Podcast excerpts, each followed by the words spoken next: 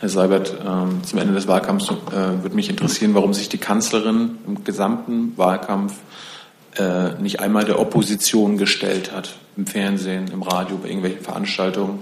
Äh, das einzige Duell gab es ja mit dem Koalitionspartner, ansonsten keine Auseinandersetzung mit der Opposition. Das kennt man ja sonst nur aus autoritären Staaten, Herr Seibert, von Herrn Putin in China und so weiter. Warum macht die Kanzlerin das hier nicht?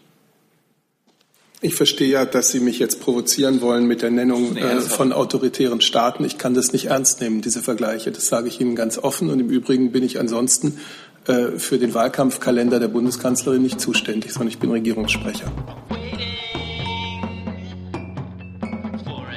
Die Pressekonferenz, nicht zur letzten Pressekonferenz mit dieser Bundesregierung, aber ab Montag sehen wir uns mit einer geschäftsführenden Bundesregierung wieder. Müsste ich Sie eigentlich korrigieren? Dann tut sie das gleich. gleich anfangen. Also zunächst begrüße ich ja. den Regierungssprecher und die Sprecherinnen und Sprecher der Bundesministerien. Und dann korrigieren Sie mich gleich. Was habe ich gerade falsch Ja, ich habe das, hab das heute Morgen auch nachgelesen. Äh, nach der Bundestagswahl tritt der Bundestag gemäß Artikel 39 Absatz 2 Grundgesetz spätestens nach 30 Tagen zusammen mit dem Zusammentritt des neuen Bundestages endet, gemäß Artikel 69 Absatz 2 erster Hauptsatz, erster Halbsatz, in jedem Fall das Amt des Bundeskanzlers und, des Bundes, und der Bundesminister. Und dann kommt die Phase, wo auf Ersuchen des Bundespräsidenten äh, der Bundeskanzler, die Bundesminister äh, verpflichtet werden, die Geschäfte bis zur Ernennung von Nachfolgern zu weiterzuführen. Danke für diese Gut, ja. Schön, dass es geklärt Gut, dass ich da noch mal reingeguckt habe. Müssen wir wahrscheinlich. Genau. Hey Leute, Jung und Naiv gibt es ja nur durch eure Unterstützung. Ihr könnt uns per PayPal unterstützen oder per Banküberweisung, wie ihr wollt. Ab 20 Euro werdet ihr Produzenten im Abspann einer jeden Folge und einer jeden Regierungspressekonferenz. Danke vorab. Also, ähm, Regierungspressekonferenz und wir beginnen. Ähm, tja, gibt es öffentliche Termine der Bundeskanzlerin in der nächsten Woche? Jedenfalls ja. gibt eine Mitteilung des Auswärtigen Amtes gleich, aber wir können erst beides.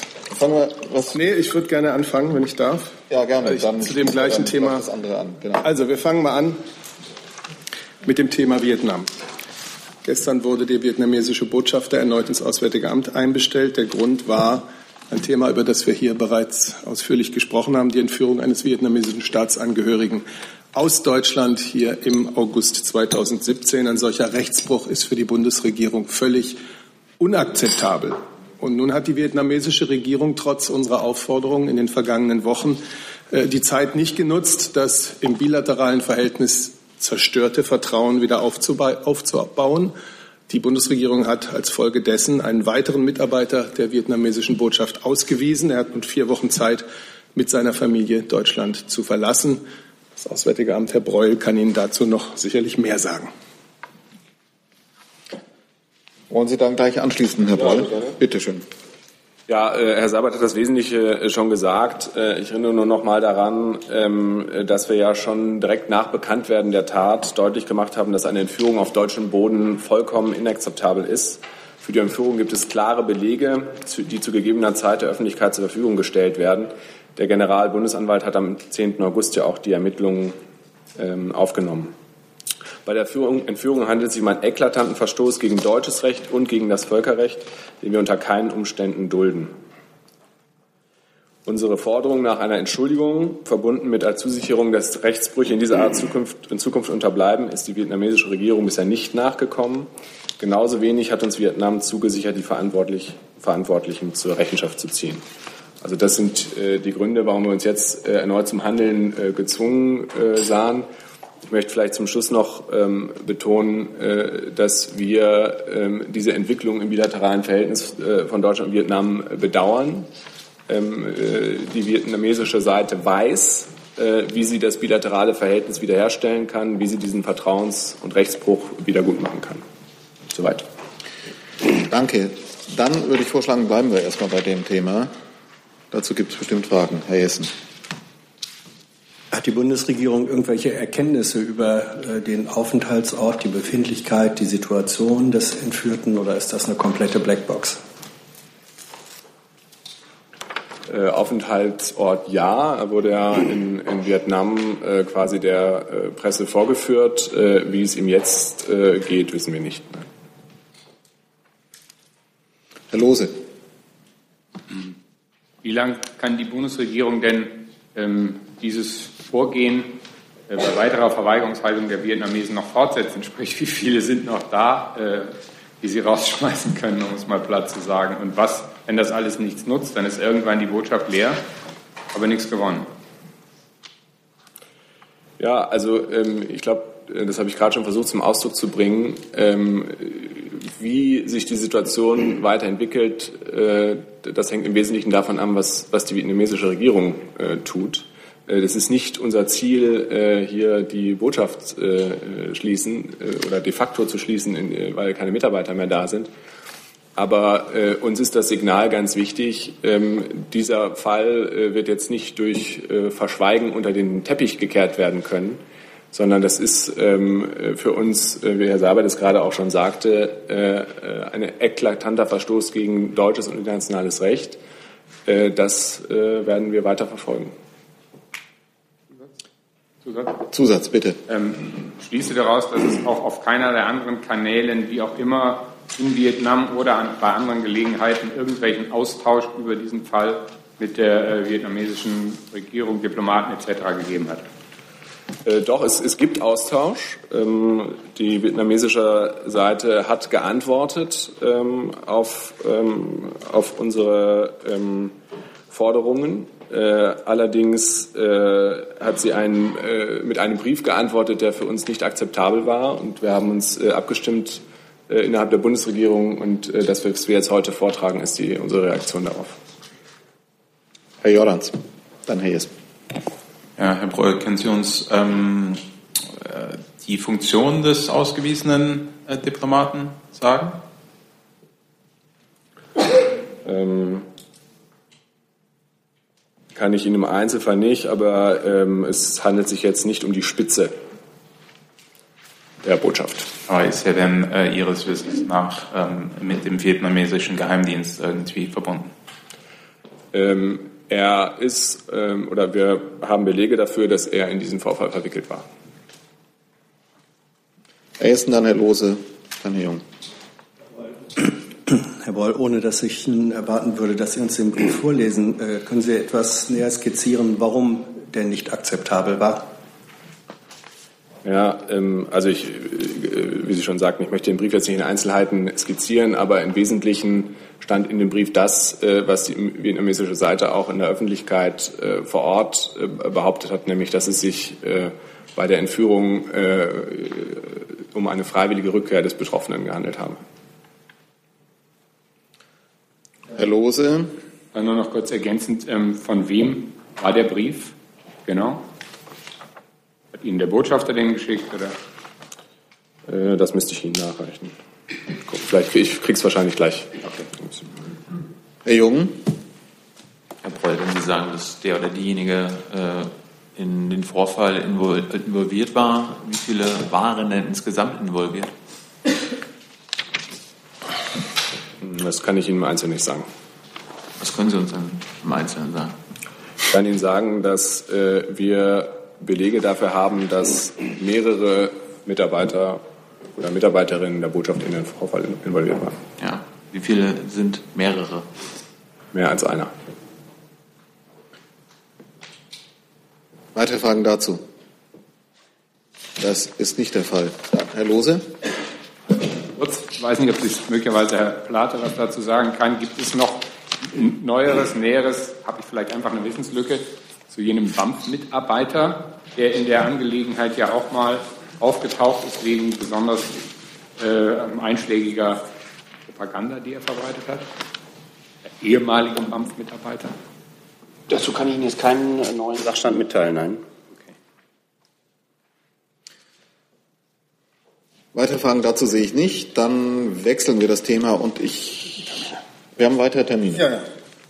Gut, dann machen wir mit denen weiter.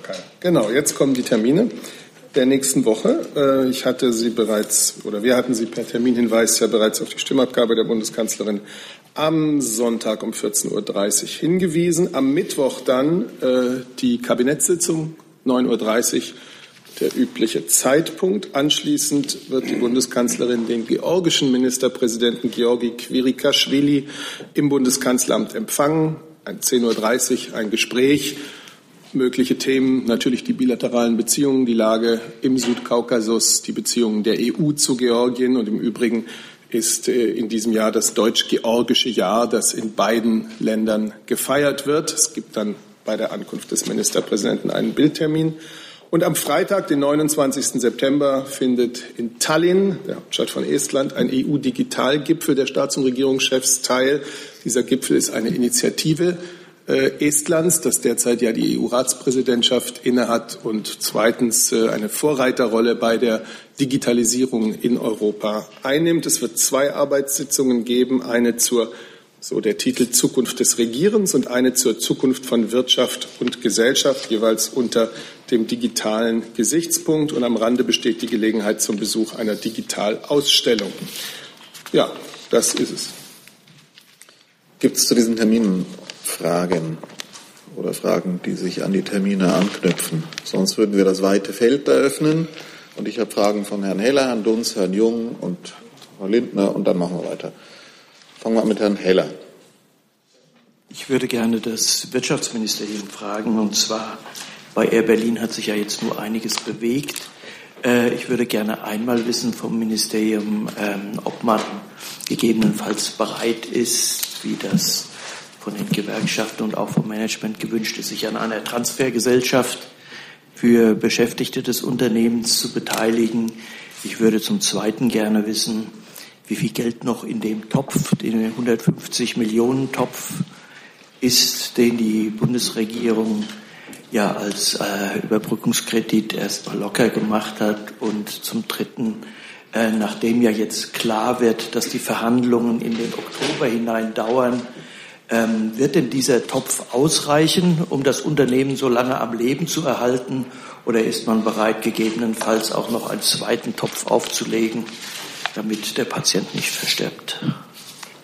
Ja, vielen Dank. Das waren in der Tat eine Menge Fragen.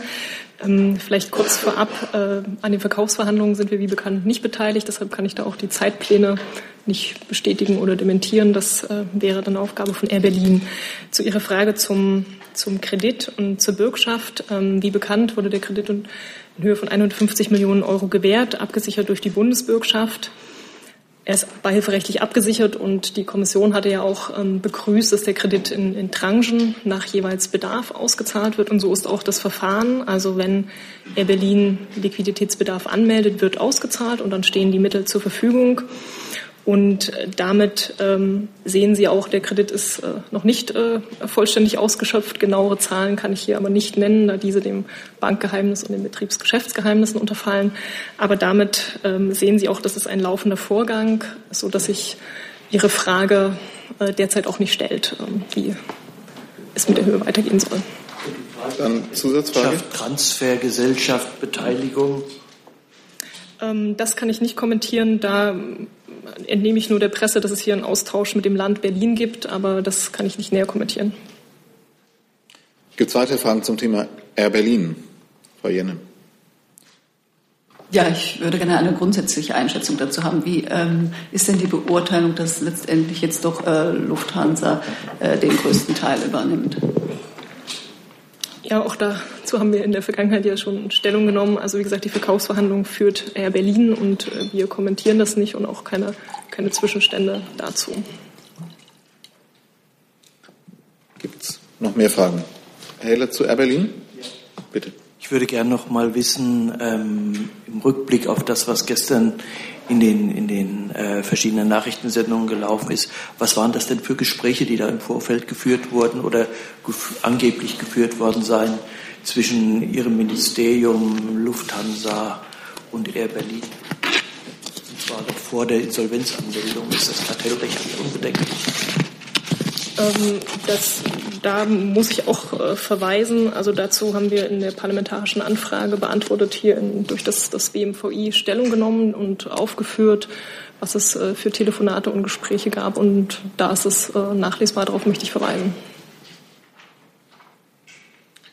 Weitere Fragen dazu habe ich jetzt nicht gesehen. Dann gehen wir weiter in der Liste und Frau Dunz ist dran. Eine Frage an Herrn Seibert und Herrn Dr. Plate. Es gibt ein ähm, Gutachten des Wissenschaftlichen Dienstes des Bundestages.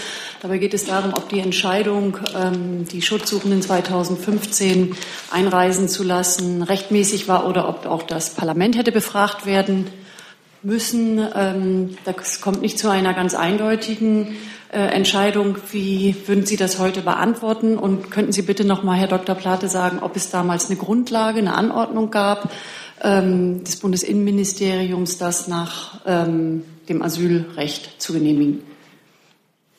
Ja, vielleicht fange ich kurz an und Kollege Plate macht dann weiter. Zunächst mal, Sie sagen sehr richtig, das ist nicht eindeutig, was da aufgeschrieben wird. Und diese Ausarbeitung des wissenschaftlichen Dienstes stellt eben nicht fest, dass es an einer Rechtsgrundlage äh, gefehlt hat. Und sie stellt auch nicht fest, dass in dieser Frage eine Beteiligung des Bundestages erforderlich war, sondern sie lässt diese Frage offen. Gleichwohl und völlig unabhängig davon ist der Bundestag mehrfach und ausführlich beteiligt worden. Deswegen kann ich für die Bundesregierung diesen Vorwurf, dass es da einen Mangel an demokratischer Legitimation gegeben habe, ähm, zurückweisen. Im Zuge der Gesetzgebung der Flüchtlingspolitik sind zahlreiche Gesetzesvorhaben vom Deutschen Bundestag ausführlich debattiert und dann beschlossen worden. Es hat seit Ende 2013 äh, bis Mitte 2016 weit über 40 Debatten über die Flüchtlingspolitik äh, gegeben. Es kann also überhaupt gar keinen Zweifel daran geben, dass der Kurs der Bundesregierung in der Flüchtlingspolitik von einer überwältigenden Mehrheit des Bundestages mitgetragen wurde. Ja, ich habe dazu gar nicht äh, so sehr viel äh, zu ergänzen, außer vielleicht, äh, dass das Gutachten ja weder das neue, weder neu noch das einzige zu dieser, zu dieser Frage ist und seinerseits auch wieder viele verschiedene Rechtsmeinungen zu dieser Frage zitiert. Ich möchte vielleicht daran erinnern, dass äh, in diesem Raum äh, zu der Frage der Rechtmäßigkeit auch schon unglaublich oft gesprochen worden ist. Zuletzt im Lichte des EuGH-Urteils, das ja äh, diese Praxis auch aus dem Blickwinkel des Europarechts angeschaut hat. Der EuGH, daran erinnere ich gerne nochmal, hat ja auch festgestellt, dass das, was Deutschland entschieden und an Maßnahmen ergriffen hat, sich absolut im europäischen Rechtsrahmen bewegt hat. Äh, zu der Frage, ähm, ob die Bundesregierung nun mitgeteilt habe oder nicht, äh, was denn die genaue rechtliche Gesamtgemengelage gewesen ist und auf welche Normen sie welche Entscheidung gestützt hat. Da sagt ja das Gutachten, das sei, das sei nicht so klar und die Bundesregierung habe sich dazu nicht so richtig klar geäußert. Das kann ich ehrlich gesagt nicht so ganz nachvollziehen, sowohl in zahlreichen ähm, parlamentarischen Anfragen, mündlich wie schriftlich, als auch hier in diesem Raum haben wir zu all diesen Fragen wirklich schon oft Stellung genommen und darauf möchte ich schlicht und einfach verweisen. Herr Jessen. Das bedeutet, ähm, diese zitierte Passage, die Bundesregierung habe bis heute nicht, und das war der Wortlaut, Herr Sabat, die Bundesregierung habe bis heute nicht deutlich oder klar gemacht, auf welcher Rechtsgrundlage sie die Grenzöffnung vollzogen habe. Dieser Darstellung widersprechen Sie, Herr Dr. Platte. Sie sagen für die Bundesregierung oder Herr Seibert, es hat sehr wohl eine Darlegung der Rechtsgrundlage des Handelns gegeben. Da widersprechen Sie der Einschätzung des äh, wissenschaftlichen Dienstes.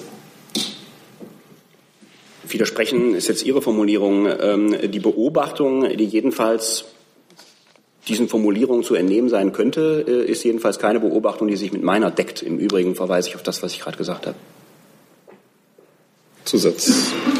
Naja, ähm, widersprechen ist natürlich mein Wort, aber wenn da eine These aufgestellt wird und Sie sagen, nee, das stimmt nicht, dann ist das doch ein Widersprechen, oder? Vielleicht wird diese These äh, ja gar nicht wirklich von diesem Gutachten vertreten. So richtig klar ist mir das ehrlich gesagt nicht, weil das Gutachten ja äh, überall von A bis Z äh, sehr stark im Wagen bleibt, Möglichkeiten aufzeigt, Gegenmöglichkeiten aufzeigt, Rechtspositionen, Gegenrechtspositionen aufzeigt. Bei vielem ist mir nicht so richtig klar, äh, welche, welche Position das Gutachten selber einnimmt oder ob es das überhaupt tut. Und das vielleicht als Erläuterung, warum es bei dem bleibt, was ich gerade vorhin schon zweimal gesagt habe. Keine weiteren Fragen zu dem Thema. Dann ist Herr Jung dran, dann Frau Lindner. Ich wollte zum kurdischen Referendum kommen, das am Montag äh, stattfindet. Äh, Herr Fenrich, mich würde die Rolle der Bundeswehr interessieren. Die ähm, bilden ja dort ähm, irakische und kurdische Soldaten aus. Welche Rolle äh, oder was hat sich die Bundeswehr vorgenommen an dem Tag? Weil der irakische Premier hat ja mit Gewalt gedroht. Sollte da irgendwas eskalieren? Und mich würde auch interessieren, äh, welche Rolle da speziell ähm, die Peschmerga spielt, weil die ist ja nicht nur in der Kurdenregion an sich aktiv, sondern hält ja auch noch Gebiete da um Kurkut, die ja nicht zur, äh, zu Kurdistan gehören, aber an der Volksabstimmung teilnehmen. Ja, unser militärisches Engagement im Nordirak ist, wie hier auch schon oft erwähnt, ein wichtiger und in der internationalen Koalition anerkannter Beitrag im Kampf gegen IS. So waren Sie zum Beispiel in der Folgen oder Befreiung von Mosul, also anderer Städte, beteiligt. Dieses Engagement erfolgte stets auf Einladung und in Einvernehmen mit der zentralirakischen Regierung. Insofern verfolgen wir jetzt die Entwicklung im Irak sehr aufmerksam. Und ich kann auch erst dann, wenn sich diese ähm, Entwicklungen dort konkretisieren, eine Bewertung über unser Engagement abgeben. Ich kann Ihnen auch nur ausführen, dass die Ertüchtigungsinitiative, die wir zurzeit leisten, fortgeführt wird, aber keine neuen Vereinbarungen getroffen werden. Auf welcher Seite steht denn die Bundeswehr? Der Seiten der Kurden oder der irakischen Armee? Wir stehen auf Seiten der Peschmerga, um die zu befähigen, im Einsatz gegen die IS sich selber zu verteidigen und vor allen Dingen sich befähigen, auch ihr Engagement in die eigene Hand zu nehmen. Ja, sorry, wenn, ich vielleicht noch kurz äh, aus unserer Sicht äh, ergänzen darf ähm, zu diesem äh, schwierigen Thema. Ähm, also wir äh, rufen alle Seiten auf, davon einseitigen Maßnahmen äh, Abstand zu nehmen. Ähm, die äh, Lage in der Region ist kompliziert genug. Äh, aus unserer Sicht ist die Integrität des Iraks von herausragender Bedeutung für die Zukunft der Menschen in allen Landesteilen. Und darum, äh, Herr Jung, äh, glaube ich, führt Ihre Frage auch ein bisschen äh, in die Irre. Wir sind nicht für Iraker oder wir sind auch nicht für Kurden im Sinne von einer, Gegenüberstellung der beiden, sondern wir sind für eine gute Zukunft des Irak. Und dazu müssen die beiden, also Zentralregierung und regionale Regierung, zusammenarbeiten. Ähm, die VN-Mission UNAMI hat da nochmal ein Dialogangebot vorgelegt, beziehungsweise ihre Unterstützung für den Dialog. Das unterstützen wir auch. Der VN-Sicherheitsrat hat äh, gestern dazu auch nochmal Stellung genommen. Also äh, das eindeutige Signal von uns, äh, es ist wichtiger, äh, miteinander zu reden, als äh, hier einseitige Maßnahmen zu ergreifen. Frau Dunz zu diesem Thema, Herr Lange auch zu dem Thema. Dann haben wir zwei Nachfragen. Bitte. Herr Breul, wie groß ist denn die Sorge der Bundesregierung, dass in diesem Konflikt mit den Kurden nun äh, die deutschen Waffen zum Einsatz kommen, äh, um die es ja viele tiefgreifende Debatten gegeben hatte, dass sie überhaupt in die Hände kommen oder eingesetzt werden oder geliefert werden. Ja, also äh, soweit sind wir nicht und soweit äh, hoffen wir und darauf wirken wir hin, äh, werden wir auch nicht kommen. Ähm, uns geht es darum, äh, sozusagen den Konflikt, äh, der im Irak immer noch vorherrscht, mit ISIS äh, zu beenden. Uns geht, unser Ziel kann nicht sein, alte Konfliktlinien wieder neu aufzubrechen. Ähm, also ähm, von daher drängen wir alle Seiten darauf. Und wenn ich wir sage, äh, denke ich, kann ich in dem Fall die internationale Gemeinschaft äh, sagen, ähm, dass wir das verhindern, was Sie äh, da gerade an die Wand gemalt haben. Herr Lange. Ja, da, dazu passend, Herr Fenrich, können Sie mir sagen, wann die letzte Waffenlieferung bzw. Lieferung von Material an die Peschmerga war. Ich habe es nämlich nicht gefunden, beziehungsweise es steht eine Lieferung bevor. Danke. Die letzte Lieferung im Jahr 2017 war am 18. September diesen Jahres und das waren vor allem Ersatzteile, Sanitätsmaterial äh, für die Kurden und die irakische Zentralregierung.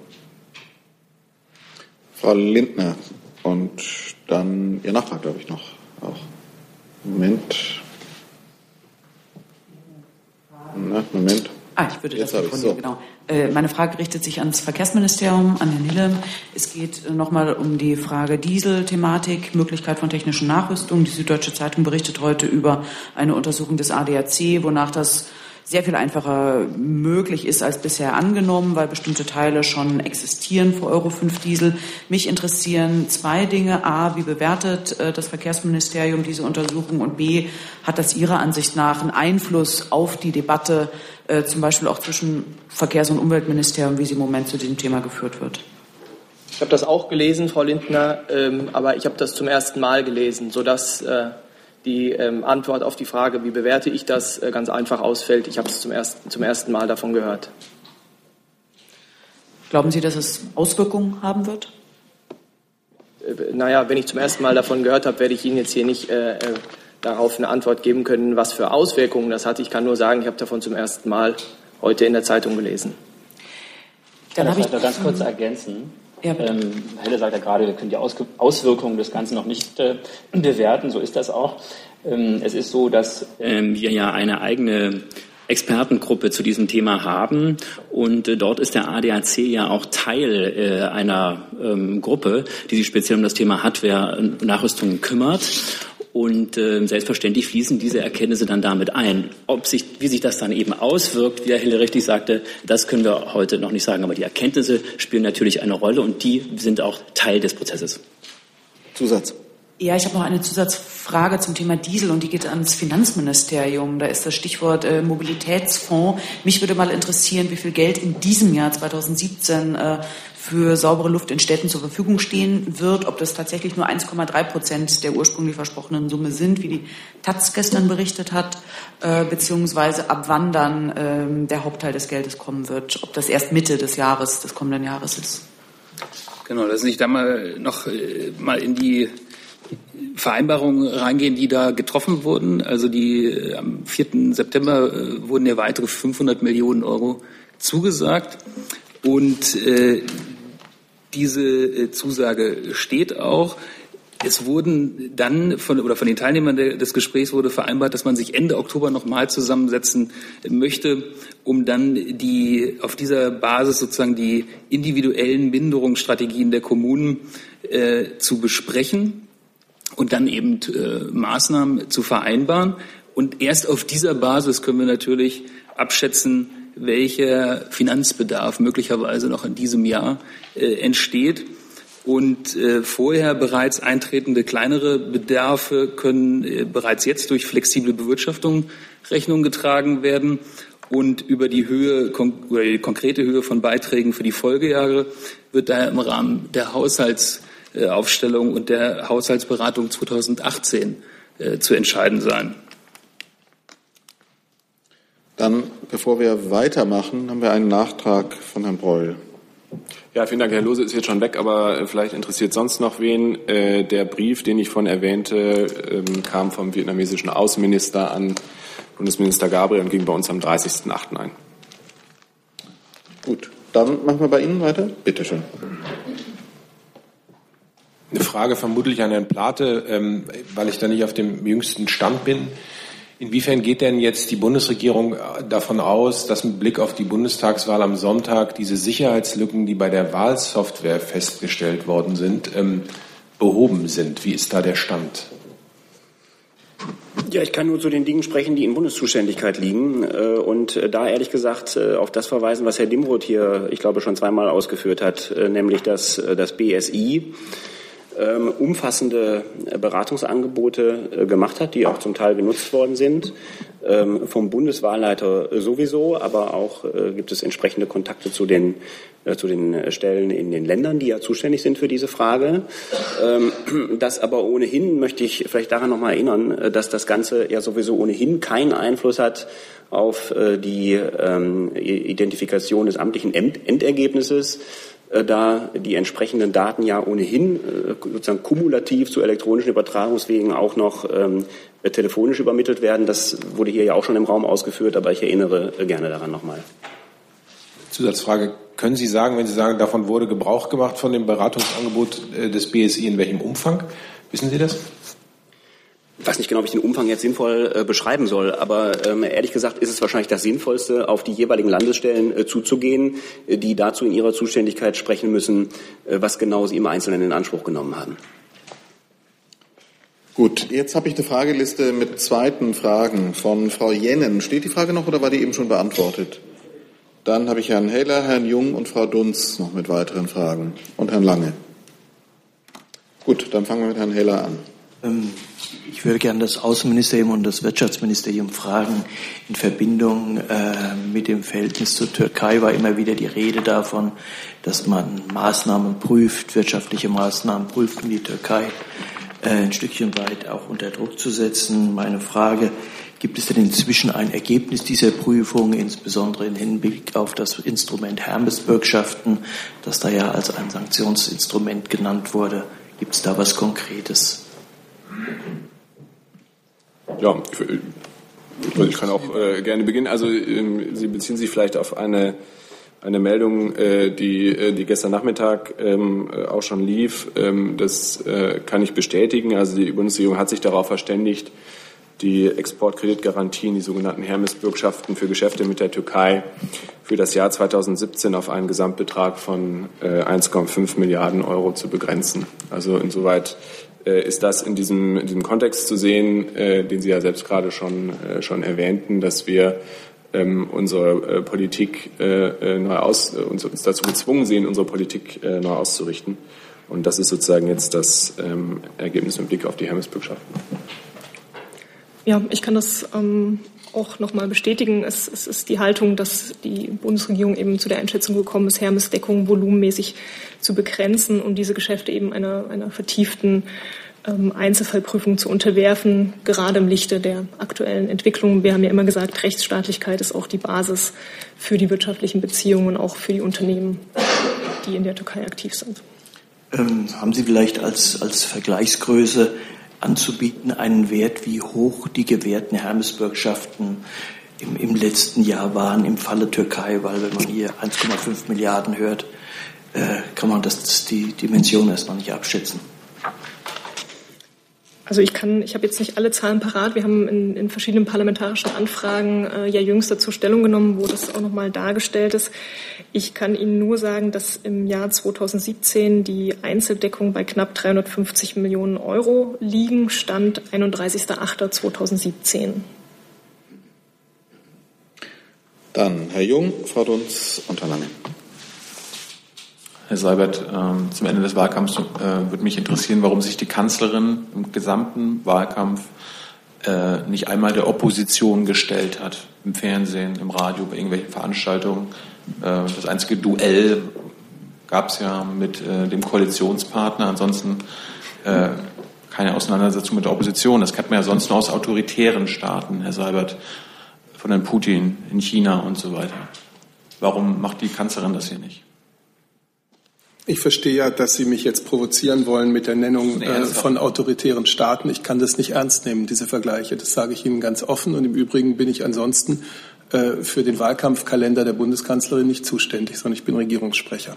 Sie sind auch mit für den Wahlkampf zuständig. Darum ist ja die Frage. Das ist Ihre Behauptung und sie wird dadurch nicht richtiger. Das hatten wir hier schon mehrfach. Ich bin für den Wahlkampf der Bundeskanzlerin nicht zuständig. Ich bin Regierungssprecher. Sie haben eingeräumt, dass Sie beim äh, TV-Duell mitgeholfen haben, dass Sie bei den YouTubern mitgeholfen haben. Also ist die Frage an Sie. Eingeräumt, dazu habe ich überhaupt nichts einzuräumen gehabt. Es, ich habe, wie auch äh, meine Vorgänger, äh, auch die Regierungssprecher von Bundeskanzler Schröder, äh, in, an den Gesprächen über die Abhaltung des TV-Duells teilgenommen. Das ist richtig. Wir haben das hier alles, äh, also ich würde was sagen, weiß ich nicht, rauf und runter miteinander diskutiert. Äh, ich sage noch einmal, Ihren Vergleich mit autoritären Regimen weise ich zurück. Zu dem Thema oder zu dem anderen? Also ich meine, zu dem Thema hatten Sie jetzt drei Fragen. Nee, jetzt wechseln wir. Frau Dunz ist dran. Ich habe eine Liste von anderen Fragen. Es gibt eine Frage. Sie hatten drei Fragen zu dem Thema. Frau Dunz ist dran. Herr Seibert, die Auseinandersetzung zwischen Nordkorea und den USA beziehungsweise den beiden Präsidenten ähm, ja, eskaliert. Wenn es nicht so gefährlich wäre, würde man sagen, da sind zwei Machos am Werk. Deutschland hatte ja die äh, hatte ja Vermittlungen angeboten. Erstens können Sie etwas dazu sagen, ob das die Bundesregierung beunruhigt, was da jetzt für eine Wortwahl gewählt wird und ja auch richtig mit Vernichtung und Angriffen gedroht wird? Und zweitens, gibt es einen Stand, einen neuen Stand der Dinge, äh, ob es zu einer Vermittlung Deutschlands oder unter, äh, mit Hilfe Deutschlands kommen könnte. Also zu dem Thema würde ich zunächst mal auf die jüngsten ähm, sozusagen Entwicklungen innerhalb der Europäischen Union eingehen. Äh, wie Sie wissen, hat die Europäische Union gestern sich auf zusätzliche Sanktionen gegen Nordkorea geeinigt. Die, die beinhalten unter anderem ein vollständiges Verbot von Investitionen und von Ölexporten, eine zusätzliche Einreise- und Vermögenssperren für Vertreter der nordkoreanischen Führungsschicht Und diese gestrige Einigung soll dann Mitte Oktober auf der nächsten Sitzung äh, des Rates für Auswärtige Angelegenheiten formell beschlossen werden. Warum sage ich das? Weil das erneut dokumentiert, dass die EU sich geschlossen gegen die fortgesetzten Brüche des Völkerrechts durch das nordkoreanische Regime stellt. Und das ist es, was es ist. Es sind fortgesetzte Brüche des Völkerrechts, diese Raketen- und Nukleartests. Ähm, und auch dieser Schritt wird der nordkoreanischen Führung hoffentlich verdeutlichen, dass ihr diese Brüche des Völkerrechts selber am meisten schaden. Die Bundeskanzlerin hat äh, zu der Eskalation der Rhetorik, sage ich jetzt einfach mal, ähm, wie wir sie auch bei der, äh, bei der Generalversammlung der Vereinten Nationen gehört haben, das Ihre neulich in einem Interview gesagt. Sie hat äh, auch sich äh, gegen Drohungen, militärische Drohungen ausgesprochen, hat noch einmal ganz klar unsere Linie betont. Es kann und es darf nur diplomatische Bemühungen geben, diplomatische Bemühungen um eine friedliche Lösung dieses sehr schwierigen Konflikts. Alles andere führt ins Unglück. Und äh, Deutschland ist bereit, Verantwortung zu übernehmen als Bundesrepublik Deutschland, als Teil der, der Europäischen Union. Das ist ein Konflikt, der geografisch weit weg scheint und uns dennoch ähm, sehr intensiv betrifft. Und das ist äh, die Haltung, mit der wir da herangehen. Zusatz. Gibt es denn ein Interesse der USA oder ich sage es mal zwischen diesen beiden, ähm, Nordkorea und USA, äh, das angemeldet worden wäre, dass die Bundesregierung oder die Kanzlerin vermittelt? Also ich kann Ihnen von äh, solchen Kontakten jetzt nicht berichten. Die Bundeskanzlerin hat, wie Sie ja auch wissen, äh, mit äh, Präsident Trump gesprochen. Uns liegt sehr an einer geschlossenen Haltung der Staatengemeinschaft, inklusive Russland, inklusive China. Und da sind wir durchaus ermutigt durch die, die Positionierungen, die diese beiden Länder, vor allem auch China, in letzter Zeit vorgenommen haben. Darüber hinaus kann ich Ihnen nicht sagen. Ich wollte vielleicht, weil ich das gerade ausgelassen habe, ich sprach über die Eskalation der Rhetorik. Ähm, die kommt natürlich nun auch wieder, gerade heute lesen wir es in den Zeitungen von dem nordkoreanischen Regime mit dieser äh, Androhung Wasserstoff, eines Wasserstoffbombentests im Pazifik. Äh, diese erneute Drohung weisen wir auf das Schärfste zurück. Die Staatengemeinschaft hat sich aus guten Gründen schon in den 60er Jahren geeinigt, keine atmosphärischen ähm, Nuklearwaffentests mehr durchzuführen. Und wenn diese Einigkeit, die bestand, ähm, nun durchbrochen würde, wäre das eine neuerliche und ungeheuerliche Steigerung des schon jetzt verantwortungslosen Vorgehens Nordkoreas. Also wir fordern Nordkorea auf, solche Provokationen sofort einzustellen. Zu diesem Thema, Herr Jung. Sie haben das Völkerrecht angesprochen. Ähm, Im Völkerrecht ist die Drohung mit militärischer Gewalt verboten. Ähm, Sie haben jetzt also das tut die USA, das tut der US-Präsident, den Nordkoreanern zu drohen. Äh, verurteilen Sie diese Drohung, diesen Bruch des Völkerrechts?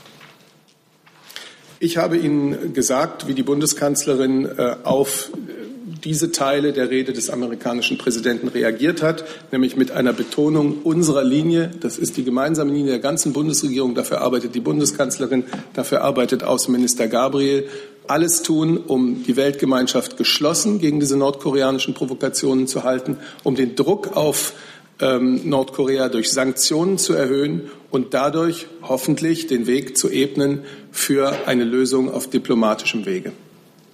Das heißt, ich verstehe Sie richtig, dass Sie den Völkerrechtsbruch von Herrn Trump nicht verurteilen. Ich habe mich dazu geäußert. Dann ist Herr Lange dran, dann Herr Heller und Herr Jordans. Knüpft eigentlich ganz gut an, und zwar auch Ausgangspunkt Trump-Rede. Mich würde interessieren, ob die Bundesregierung schon irgendwelche Abschätzungen getroffen hat, was denn eine Aufkündigung des äh, Abkommens zum iranischen Atomprogramm bedeuten würde für die wieder etwas in Gang gekommenen Wirtschaftsbeziehungen Deutschlands mit dem Iran. Hat man da im Wirtschaftsministerium eine Position zu? Vielen Dank. Also die Bundeswirtschaftsministerin hat sich gestern ja zum Thema geäußert und nochmal deutlich gemacht, dass für uns es ein wichtiges Abkommen ist, ähm, was der Annäherung des Iran dient und ähm, was ja auch schon erste Fortschritte und Signale erzielen konnte. Und die, die wirtschaftliche Entwicklung hat sich da ja auch schon verbessert und ist für die wirtschaftliche Entwicklung äh, auch für die deutschen Firmen natürlich interessant. Ähm, deshalb wie gesagt, ist es und bleibt es ein wichtiges Abkommen. An Zahlen kann ich Ihnen noch nennen, dass 2016 der Handel mit dem Iran äh, wieder angestiegen ist. Das deutsche-iranische Handelsvolumen betrug 2016 rund drei Milliarden und im ersten Halbjahr 2017 betrug das deutsche-iranische Handelsvolumen über 1,6 Milliarden Euro. Herr Jordans. Und dann hatte Frau Dunz auch noch eine Frage. Ne? Herr Jordans. Ähm, Herr Salvador, Herr Breul, am Mittwoch ähm, hieß es aus Ihren Ressorts, dass man noch keine, ähm, kein offizielles Angebot der Briten ähm, für diese Brexit-Zahlung bekommen hätte. Ich wollte wissen, ob es jetzt äh, kurz vor der ähm, Rede von Frau May inzwischen was bei Ihnen angekommen ist. Naja, ganz grundsätzlich muss man ja mal sagen, Verhandlungsangebote der Briten wären ja nicht an einzelne äh, nationale Regierungen zu richten, sondern die wären zu richten an äh, Michel Barnier und sein Verhandlungsteam. Denn das übernimmt die Verhandlungen äh, und führt sie nun schon in, ich glaube, drei Runden. Ja, trotzdem frage ich, ob inzwischen bei Ihnen irgendwas angekommen ist. Äh, das ist das, was ich Ihnen dazu zu sagen habe. Beim Auswärtigen Amt auch? Habe ich nichts hinzuzufügen. Dann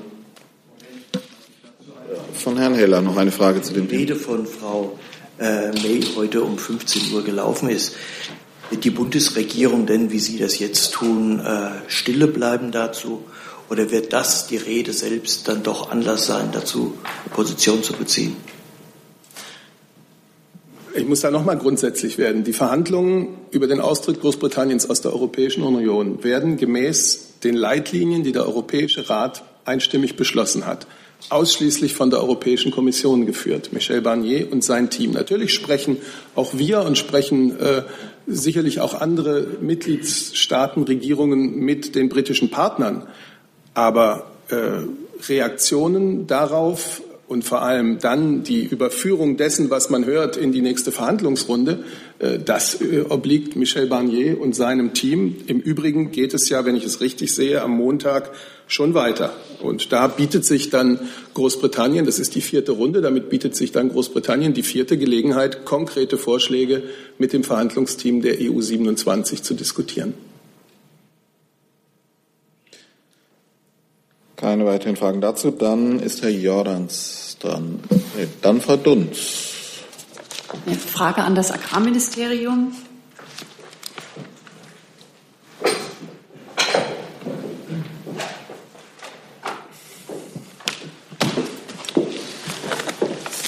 Herr Urban, das äh, Redaktionsnetzwerk Deutschland berichtet heute, dass nach dem Skandal um das Insektengift Fipronil sich die betroffenen EU-Länder auf so ein Maßnahmenpaket geeinigt hätten und da wird eine Kontaktperson genannt, die nun installiert werden soll.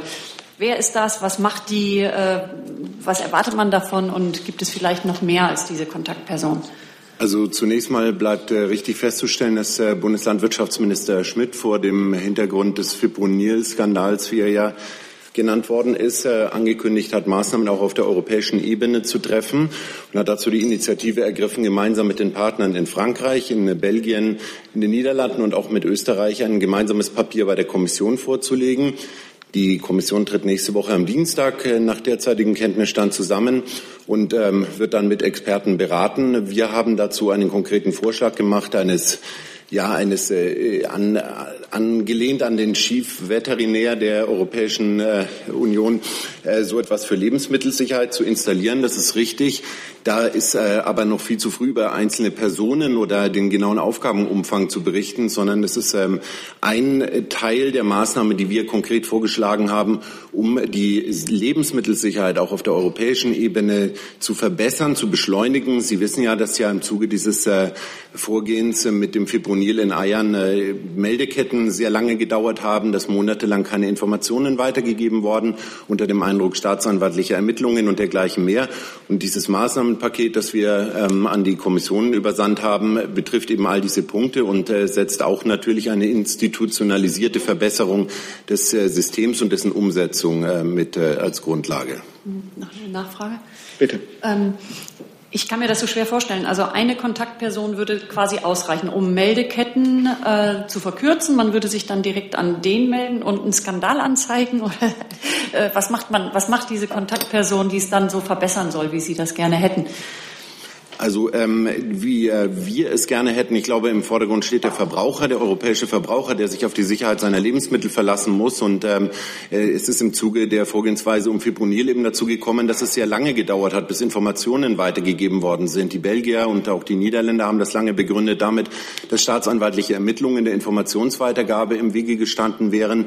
Ähm, das sind Maßnahmen, die nach Auffassung des Bundeslandwirtschaftsministers so nicht hinzunehmen sind. Und deswegen muss man überlegen, wie man Informationen transportiert, auch dass die Kontrollbehörden in den einzelnen Mitgliedstaaten unter, dem, ähm, unter der Prämisse auch von wissenschaftlicher Hinzuziehung, von wissenschaftlicher Kapazitäten, also Risikobewertung, Risikomanagement. Wir haben ja in Deutschland dazu das BFR und das BVL, um das als Beispiel auf nationaler Ebene zu nennen, wie man dann versucht, ähm, eine, eine ähm, Verbesserung der, ähm, des Informationsaustausches, vielleicht auch auf eine Art, wenn Sie so wollen, Metaebene ähm, zu berücksichtigen, dass man ohne staatsanwaltliche Ermittlungen äh, zu gefährden, beispielsweise auf eine Art Metaebene eben über so eine institutionalisierte Person Informationen weiterzutragen, in dem Tenor, wenn Sie mir gestatten, das ein bisschen umgangssprachlich zu machen, zu sagen, Achtung, da ist was im Wege, äh, weist mal eure Kontrollbehörden drauf an und äh, habt mal ein besonderes Augenmerk auf diese und jene Stoffe. Da hätten wir äh, den Eindruck, äh, müsste man mal kontrollieren, wie weit da Bahnverkehrswege etc. Ähm, ähm, betroffen sind und das im Zuge eines Warenverkehrs innerhalb der Europäischen Union, der ja weit verzweigt ist im Binnenmarkt, was wir jetzt ja bei den Eiern ähm, einmal mehr festgestellt haben. Noch eine Frage habe ich auf der Liste von Herrn Jessen. Es sind zwei Fragen an Herrn Breul. Zum einen ähm, gibt es Neuigkeiten im Hinblick auf die in der Türkei äh, einsitzenden Deutschen, Frau Tolo, Herrn Yücel. Andere Fälle sind welche dazugekommen? Hat es Besuchsmöglichkeiten äh, gegeben? Also sozusagen Update. Und das Zweite, doch nochmal da, äh, Herr Seibert, ähm, äh, die Bedrohung äh, des nordkoreanischen Präsidenten zurückgewiesen hat, erkennt das Auswärtige Amt in der ja doch teilweise sehr ähnlichen Wortwahl des US-Präsidenten auch ein Element von Bedrohung. Ja, ich fange äh, vielleicht mal mit äh, den Haftfällen an. Äh, in der Tat, da kann ich Ihnen ähm, äh, ein, kleines Update geben. Unser Generalkonsul in Istanbul hat am Dienstag mit Denis Yücel treffen können, das, äh, sprechen können. Das äh, Gespräch hat über eine Stunde gedauert. Beide konnten intensiv und sehr gut miteinander reden. wir sind froh, dass es Denis Yücel trotz seiner Haft den Umständen entsprechend gut geht. Ähm, ebenso hat äh, eine Mitarbeiterin des Generalkonsulats am 20.09., das war dann, glaube ich, der Mittwoch, ähm, mit Herrn Steutner sprechen können. Äh, auch sie haben sehr lange und intensiv miteinander gesprochen. Herrn Steutner geht es den Umständen entsprechend gut. Er ist stabil und hat insbesondere mitgeteilt, dass er sich über sämtliche Solidaritätsbekundungen sehr freue. Und ein Hafttermin mit äh, Frau Tolu ähm, wird gerade abgestimmt zu sehen, welcher Zeitpunkt für Sie günstig ist. Und Ihre zweite Frage müsste noch mal den zweiten Teil der Frage. Ob, ähm, äh, ob neben oder analog zu der äh, Bedrohung, die in der Wortwahl und der Androhung von Kim Jong-un zu sehen ist, ob man, ob sie, ob das Auswärtige Amt in der teilweise sehr ähnlichen Wortwahl des US-Präsidenten ebenfalls ein Element von Bedrohung erkennt. Ja, also ich glaube, äh, Herr Sabat hat ja schon äh, umfangreich Stellung genommen äh, und auch äh, Außenminister Gabriel hat in New York zum Themenkomplex Nordkorea einiges gesagt. Ähm, ich will vielleicht noch mal einen Aspekt betonen, den auch Herr Seibert gerade schon nannte, nämlich der, dass jenseits der Rhetorik, die nicht hilfreich ist, ähm, wir beobachten können, dass im Bereich der Sanktionen die Zusammenarbeit gut ist und die Sprache deutlich ist gegenüber Nordkorea und wir äh, sozusagen bei diesen ganzen Nebelkerzen, die da auch von nordkoreanischer Seite nicht äh, vergessen dürfen, geworfen werden, nicht vergessen dürfen, äh, wer hier das Völkerrecht auf wiederholten Male bricht und mit wem wir es hier zu tun haben. Darum ähm, begrüßen wir, dass die EU sich auf Sanktionen geeinigt hat. Die Amerikaner haben ihre Sanktionen verschärft und auch die Chinesen. Äh, haben ja äh, durchaus Signale genannt, äh, gesendet, ähm, die uns den Eindruck vermitteln, dass das äh, in die richtige Richtung geht. Dazu, Frau Dunz? Noch. Ja, ähm, bitte. Herr Breul, ähm, können Sie etwas zu dem Befinden des Ehepaars sagen, das festgenommen worden war? Und ähm, wenn es ein Gespräch jetzt mit Herrn Steudner und mit Herrn Yücel gegeben hat und Sie davon berichten, wie es äh, den beiden geht, ähm, können Sie etwas zum Stand der Dinge sagen, was Sie von der türkischen Regierungsseite aus wissen oder von der Justizseite, wie das in, in beiden Fällen, in diesen besonderen Fällen ähm, vorangehen könnte? Ähm, fange ich mit dem zweiten Teil an. Äh, also da habe ich keine äh, neueren Informationen, die ich Ihnen jetzt mitteilen könnte zu den nächsten, äh, nächsten Schritten. Ähm, diese konsularischen Besuche dienen ja immer äh, zwei Zwecken, an denen die Sie nannten, also quasi die Beratung äh, und das Angebot, äh, darüber zu reden, äh, wie es weitergeht, aber dann natürlich auch Überprüfung der Haftbedingungen und, und einfach das Gespräch, wie es den Inhaftierten geht. Ähm, zu dem ersten Teil habe ich schon was gesagt, und zu dem zweiten ähm, habe ich keine neuen Informationen.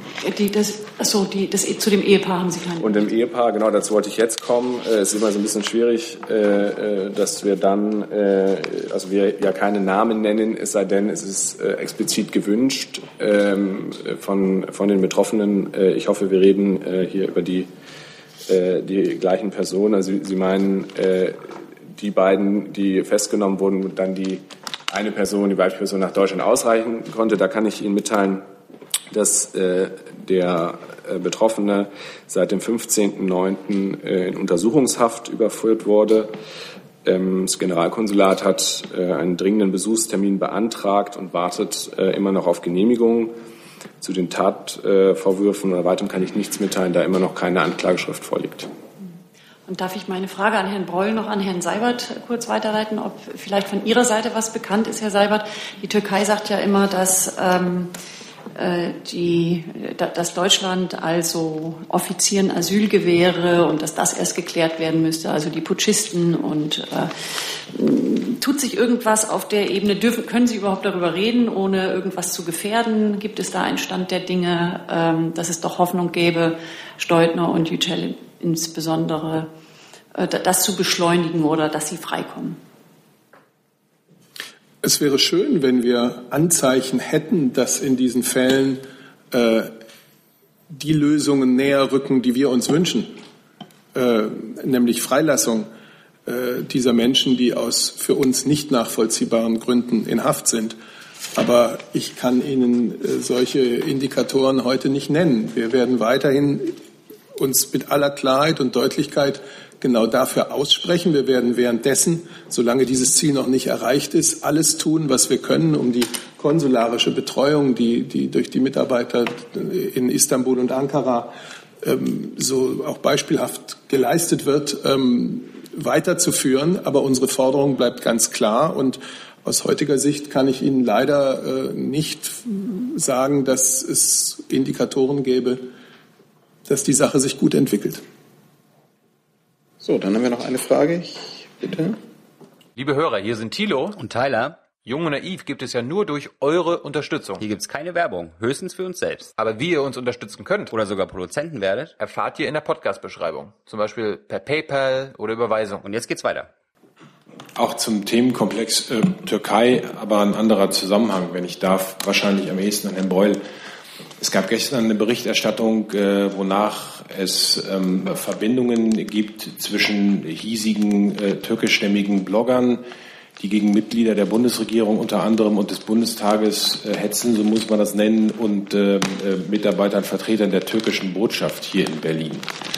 Ähm, inwiefern haben Sie davon äh, Kenntnis? Inwiefern ist Ihnen das bekannt? Und ähm, wie bewerten Sie diese Verbindungen sind zum Beispiel entsprechende Äußerungen von der Meinungsfreiheit hier gedeckt. Danke. Ja, also äh, ich kenne den Bericht. Ich habe äh, darüber hinaus keine eigenen Erkenntnisse, aber auch zu der Frage, inwieweit äh, Äußerungen hier in Deutschland von der Meinungsfreiheit gedeckt ist, ist das Auswärtige Amt, glaube ich, auch nicht in erster Linie gefragt. Entschuldigung, das habe ich akustisch nicht verstanden. Nee, also äh, das kann das Auswärtige Amt nicht bewerten, äh, inwieweit Äußerungen, die hier getätigt werden, von der Meinungsfreiheit gedeckt sind. Also ich wollte mich unzuständig für, für den letzten Teil Ihrer Frage erklären. Kann das jemand der anderen Ressorts, Herr Plade zum Beispiel, und diese Verbindung zur Botschaft der türkischen, ist das in irgendeiner Art und Weise äh, ein Punkt, den Sie bewerten oder äh, nimmt das die Bundesregierung zur Kenntnis? Ich glaube, Sie müssen die erste Frage, die ich jetzt auch schwer paraphrasieren kann, nochmal präzisieren. Die erste Frage, gut. Also, ich stelle sie nochmal. Wer auch immer sie beantworten möchte oder kann, Herr Plato oder Herr Seibert, je nachdem. Es gab gestern eine Berichterstattung, wonach es äh, Verbindungen gibt zwischen hiesigen äh, Bloggern, zum Beispiel türkischstämmigen Bloggern, die von Deutschland aus agieren und gegen Mitglieder der Bundesregierung hetzen und der türkischen Botschaft hier in Berlin. Äh, da ist meine Frage, inwiefern ist Ihnen das bekannt äh, und inwiefern bewerten Sie das oder auch nicht? War das klar genug?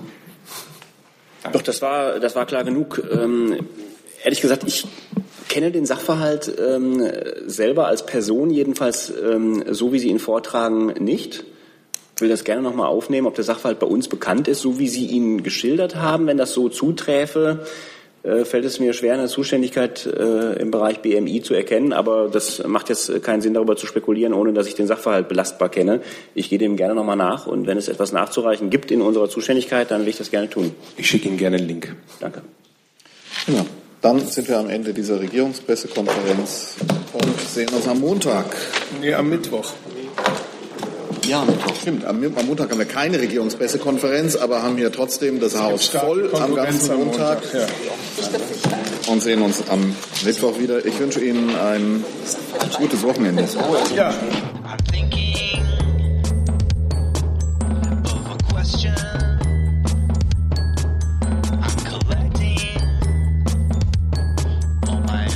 nation.